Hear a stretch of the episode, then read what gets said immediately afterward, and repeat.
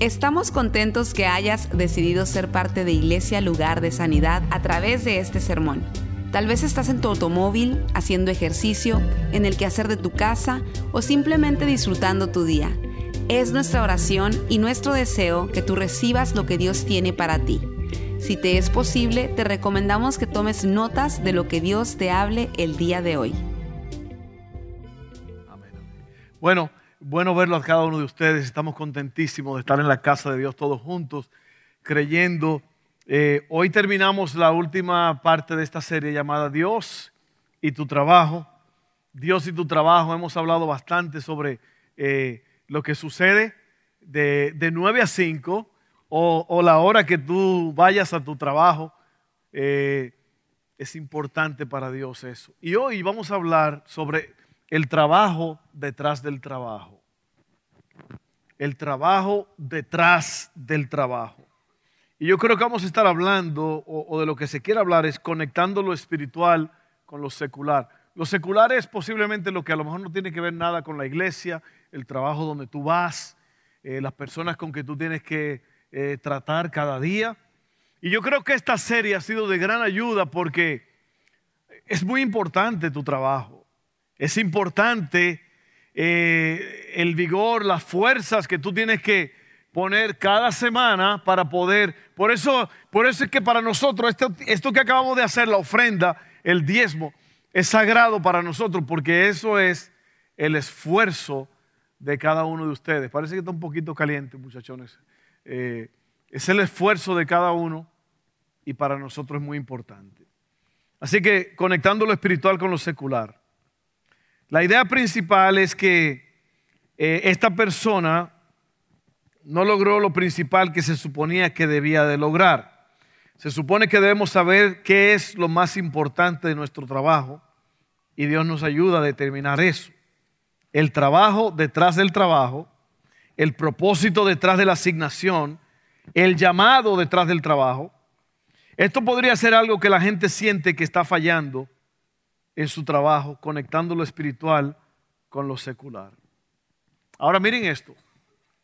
Esto lo dijo Rick Warren en su libro, Una vida con propósito, un libro extraordinario que a mí me encanta. Si usted no lo tiene, si no lo ha comprado, cómprelo, búsquelo, descárguelo y léalo. Una vida con propósito extraordinario. Él dijo esto, miren. Sin un propósito claro, seguirás cambiando de dirección, de trabajo, de relaciones, de iglesia y muchas cosas más, esperando que cada cambio pueda resolver la confusión o llenar el vacío de tu corazón. Piensas, esta vez será diferente, pero eso no resuelve tu verdadero problema, es decir, la carencia de enfoque o propósito. Y yo creo que ese es el problema de la mayoría de las personas eh, no están enfocados, no tienen propósito. El trabajo detrás de tu trabajo quiere decir que lo que tú haces es para traer gloria a Dios. Y vamos a hablar, vamos a hablar tres puntos sobre esto rápidamente. Lo que tú haces es para que Dios sea glorificado. Y si hay algo en lo cual Dios quiere ser glorificado es en tu trabajo. Dios quiere que, que tú brilles allí en tu trabajo. Miren esto.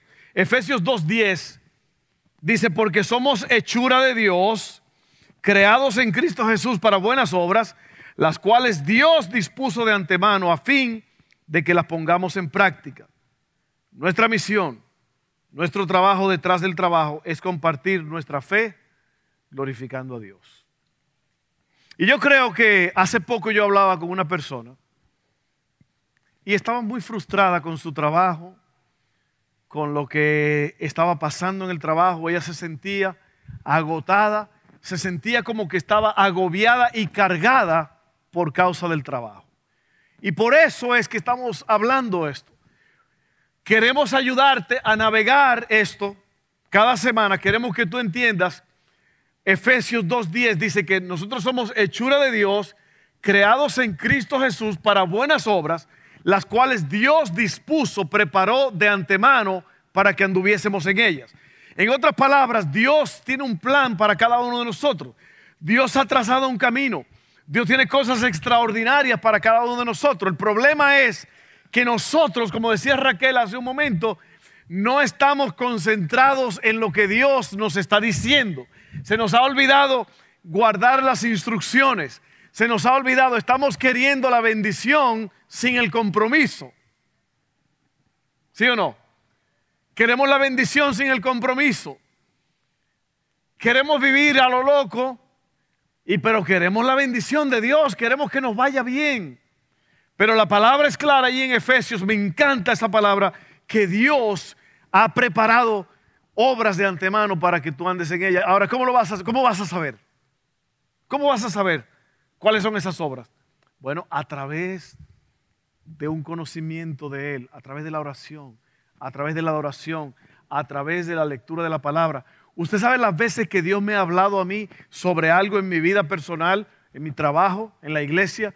Cuando yo abro este libro, eh, la luz, se prende el foco. Amén. Trátelo, léalo y usted va a ver la diferencia. Entonces vamos a hablar del primer punto, que es muy importante, y es esto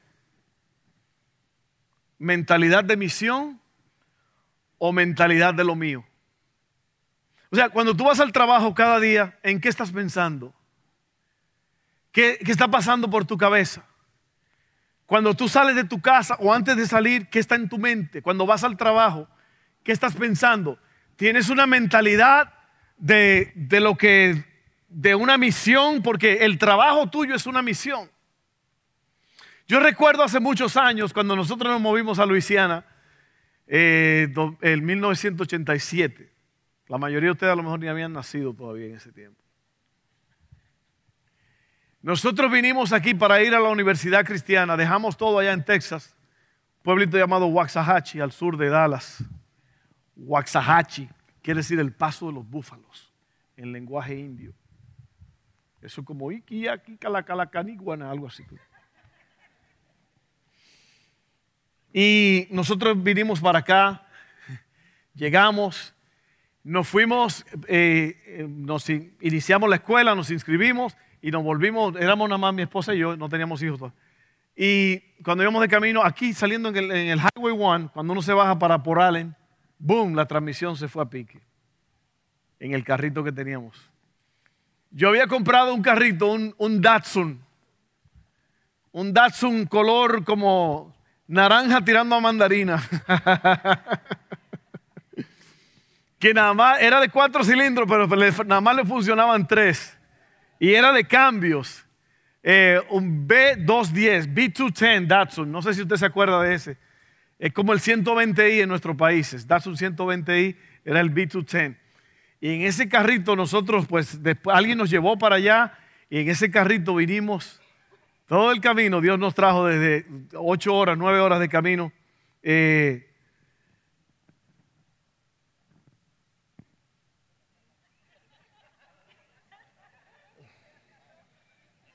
pero acuérdense que siempre me vuelve el asunto.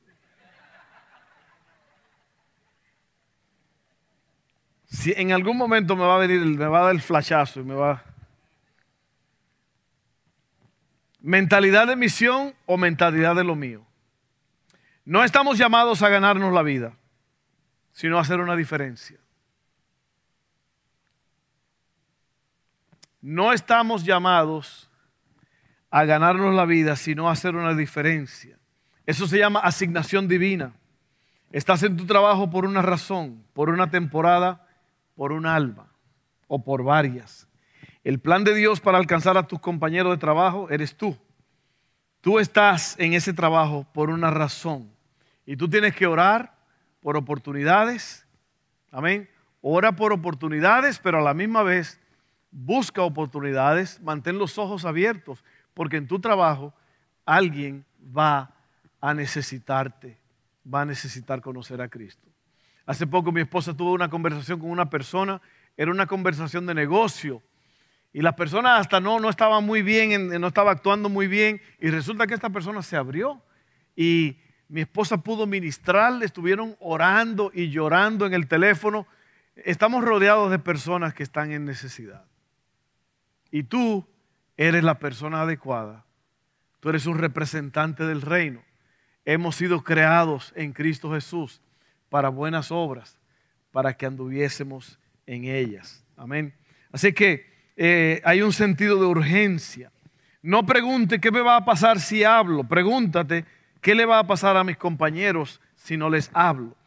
Nuestra fe es personal, pero nunca es privada. La meta del Evangelio es plantar semillas. Ahora usted tiene que tener cuidado en este asunto. Usted no puede estar predicando cuando usted está trabajando, a menos que usted esté en un lugar que se pueda hacer esto. Pero todo tiene su tiempo. Todo lo que se hace debajo del cielo tiene su hora. Así que tenga cuidado como usted le habla a la gente en el trabajo, cuando le habla. Yo le voy a hablar de eso.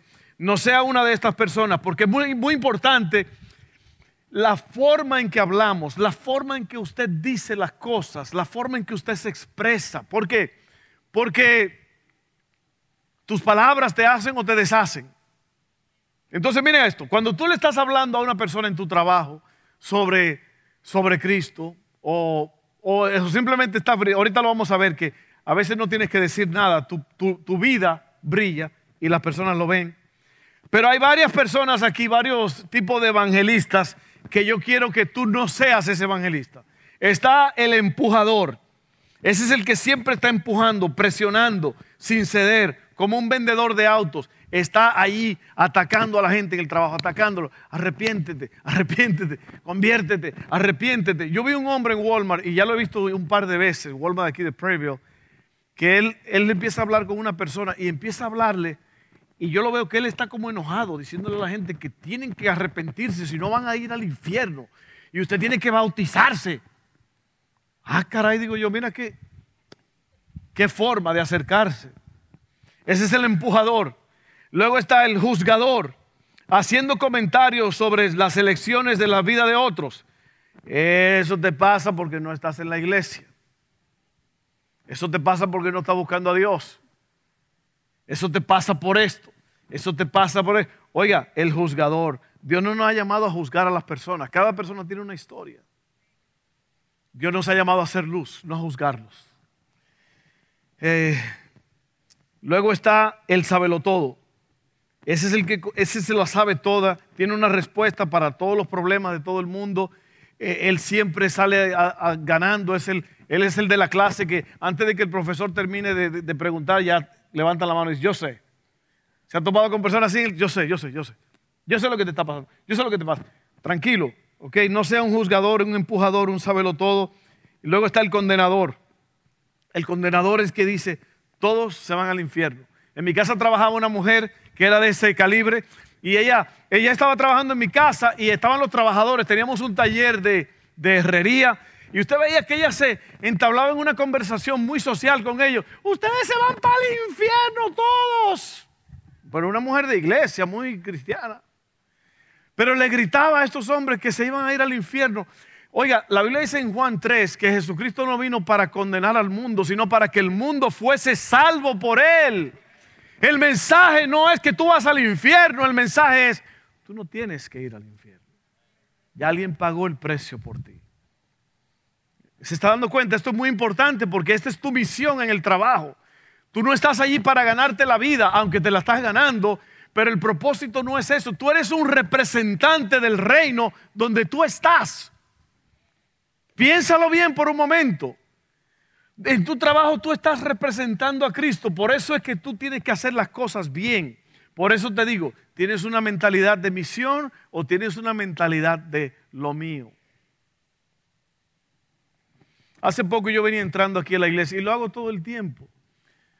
Había un vaso, una basura allí enfrente, unas cosas que yo voy y los recojo. ¿Por qué? Porque está en la casa de Dios. Y tiene que estar bien, tiene que estar limpio. Si usted ve algo tirado por ahí, usted lo recoge porque usted no dice, ah, que lo recojan lo que limpian. No, no, no. Y, por, y mucha gente piensa hablarle a la gente en el trabajo o de Cristo o donde sea eso es trabajo, para eso se le paga al pastor, para que predique. No, no, no, no, no, porque yo no tengo acceso a las personas que tú tienes acceso. Tú estás en un lugar donde yo no... Oye, tú estás en una posición única, Dios te ha puesto y te ha rodeado de personas para que tú seas una luz para ellos, que tú le hables del glorioso evangelio de Jesucristo. Lo único que puede salvar, oye, la gente está buscando, la gente está buscando una respuesta, está buscando la solución, de dónde viene la paz, la tranquilidad. Tú lo sabes, tú lo tienes.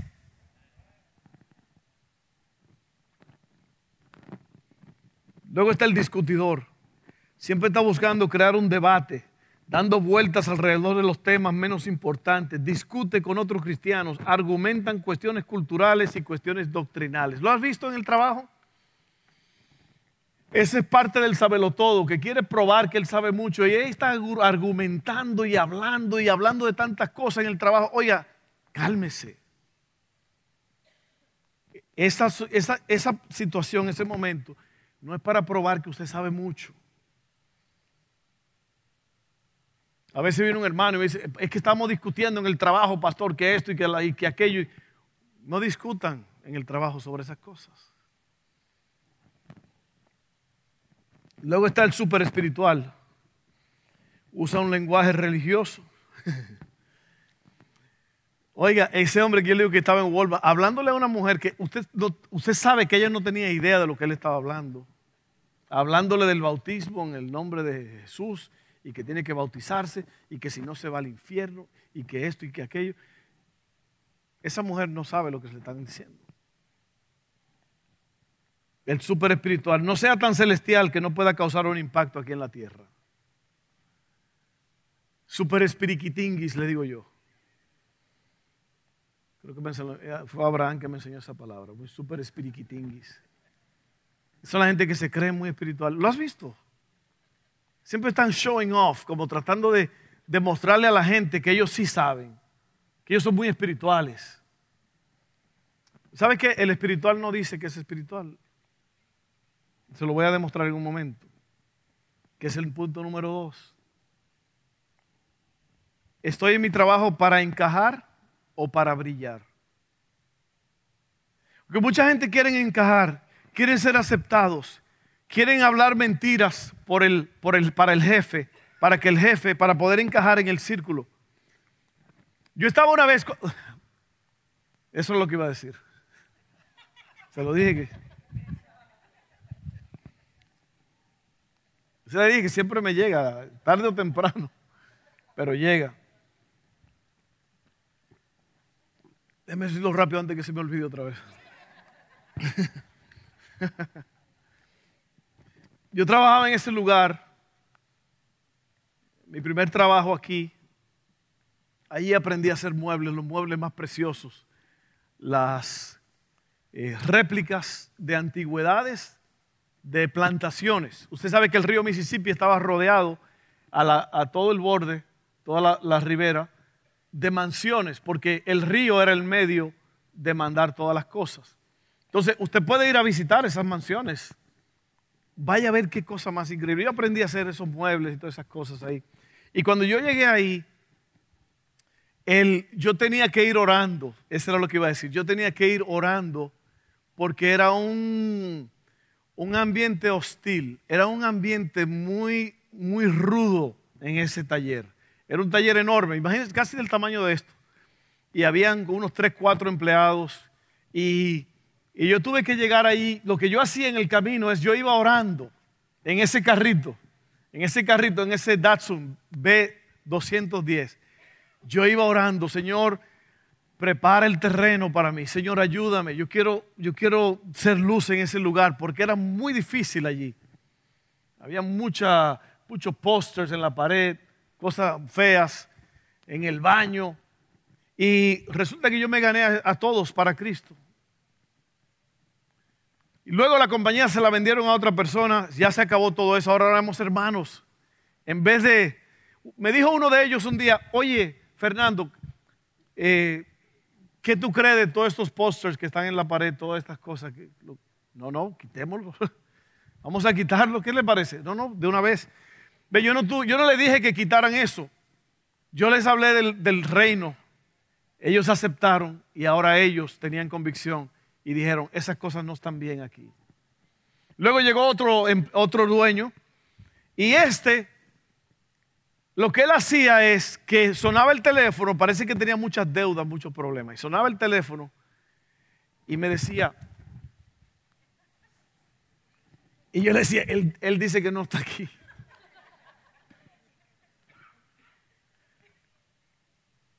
¿Y sabe lo que hacía? Y si llaman otra vez, yo me voy a salir y tú nada más diles que yo estoy fuera. Yo me voy a salir del, o sea, voy a salir por la puerta. Poniendo a uno en una posición difícil, pero yo, yo, no, yo no hacía eso porque usted no puede hacer eso. Usted no puede tratar de encajar, usted está allí para brillar. Y cuando yo digo encajar es, no se involucre en nada que usted sabe que está mal para poder agradar a los jefes. Si está mal, está mal. Y si no es taco. Si está mal, está mal. Y si no es taco. Amén. Dígaselo al patrón, a quien sea, dígale, ¿sabes qué? Yo no, yo no puedo hacer eso. Yo no puedo mentir por usted. Yo no puedo cambiar los números. Yo no puedo hacer eso. No trate de encajar. Brille, brille. Es lo que Dios quiere que usted brille. Oiga bien, vamos, sin un propósito claro, lo voy a leer otra vez porque mm, hay que hacer énfasis en eso. Sin un propósito claro seguirás cambiando de dirección, de trabajo, de relaciones, de iglesia y muchas cosas más, esperando que cada cambio pueda resolver la confusión o llenar el vacío de tu corazón. Mire lo que dice la Biblia en 1 de Pedro 2, 2, 9 al 12. Ya estamos cerrando. Primera de Pedro 2, 9 al 12. Pero ustedes son linaje escogido, real sacerdocio, nación santa, pueblo que pertenece a Dios, para que proclamen las obras maravillosas de aquel que los llamó de las tinieblas a su luz admirable. ¿Se da cuenta usted su trabajo? Oiga, qué tremendo está esto. Ustedes antes ni siquiera eran pueblo, pero ahora son pueblo de Dios. Antes no habían recibido misericordia, pero ahora ya la han recibido. Queridos hermanos, les ruego como a extranjeros y peregrinos en este mundo que se aparten de los deseos pecaminosos que combaten contra la vida.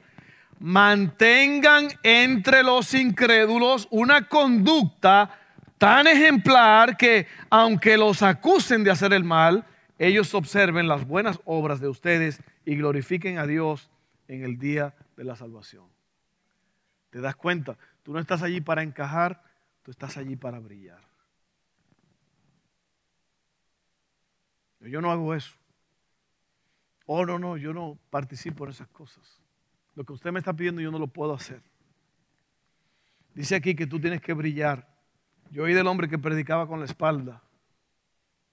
¿Cómo que predicaba con la espalda? Porque cuando él pasaba decía, mira, ahí va un cristiano verdadero. Lo apuntaban y decían, ahí va un hombre de Dios. Ahí va un hombre verdadero. Ahora voy a terminar con esto. El poder de una invitación.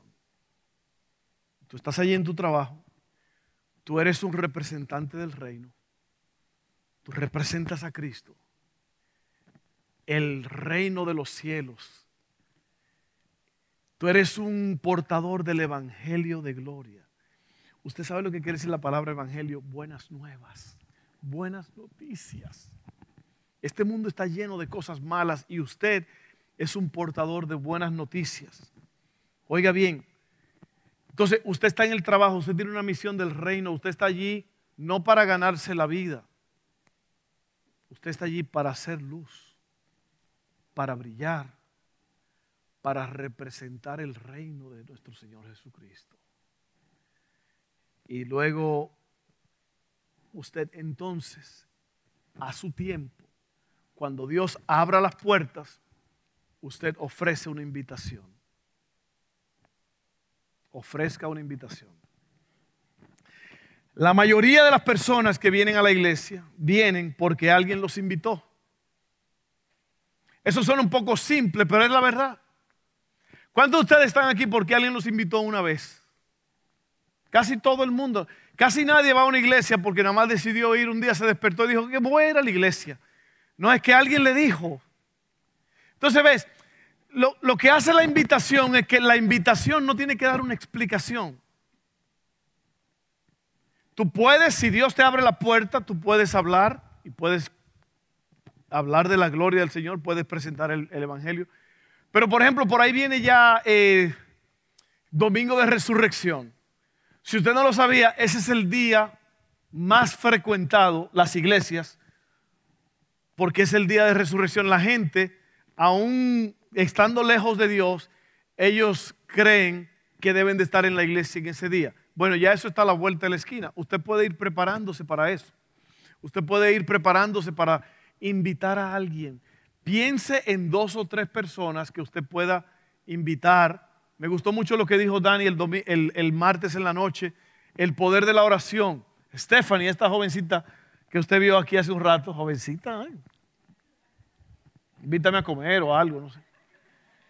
Ella es, ella es un resultado de la oración. Los jóvenes oraron por 10 meses. Ora, estaba en una, en una pizarra el nombre de ella y los jovencitos oraban todos los servicios de jóvenes por ella. Y mire, esa es una mujer, una de las líderes de nuestra iglesia, ella y su esposo. El esposo es el que toca la batería.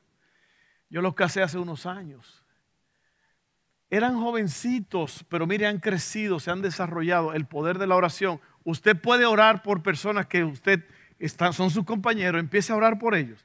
Escriba sus nombres menciónelos en su casa, ore por ellos. Amén. Y Dios lo va a salvar. Entonces, oiga esto, ya voy a terminar. Esta invitación,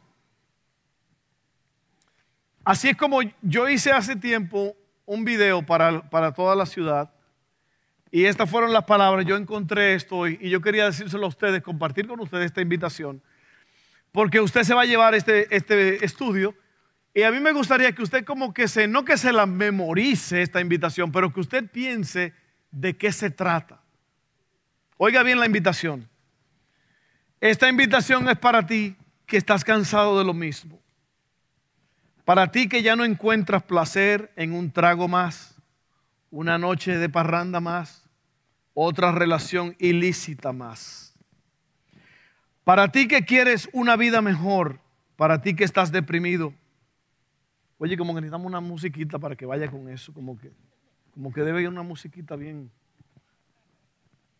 Oiga bien, para ti que estás deprimido, para ti que le has perdido el sabor a la vida, quiero decirte que hay una vida espectacular para ti, que es posible volver a vivir. Y si sientes que nunca has vivido, esta es una oportunidad para que experimentes la vida que Dios tiene para ti. Si el final que dice, y fueron muy felices, no es una realidad en tu casa, en tu familia, entonces necesitas una transformación. Si sientes que tu trabajo es una carga, oiga bien, no estás solo. El 70% de las personas no están felices con su trabajo. ¿Usted sabe por qué no están felices con su trabajo? Porque se están ganando la vida están yendo a trabajar nada más. No están poniendo el reino en, en la ecuación. Cuando tú hagas lo que tú haces con una mentalidad del reino, todo cambia. Hasta cuando tú cocinas. Cuando tú le vas a hacer un favor a alguien, si lo haces para Dios, vas a ver que porque cuando ustedes saben que hay veces que uno no quiere hacer algo por alguien. ¿Sí o no? Alguien te pide un favor y tú dices, ay, no, ven tú. en el matrimonio pasa eso, ¿no? Al principio, mi amor, ¿qué quieres? Dime, nada más, nada más di la palabra y yo lo busco. Y después, ahí están en la cama, acostados. Mi amor, ¿me traes un vaso de agua? Tú estás más cerca de la cocina.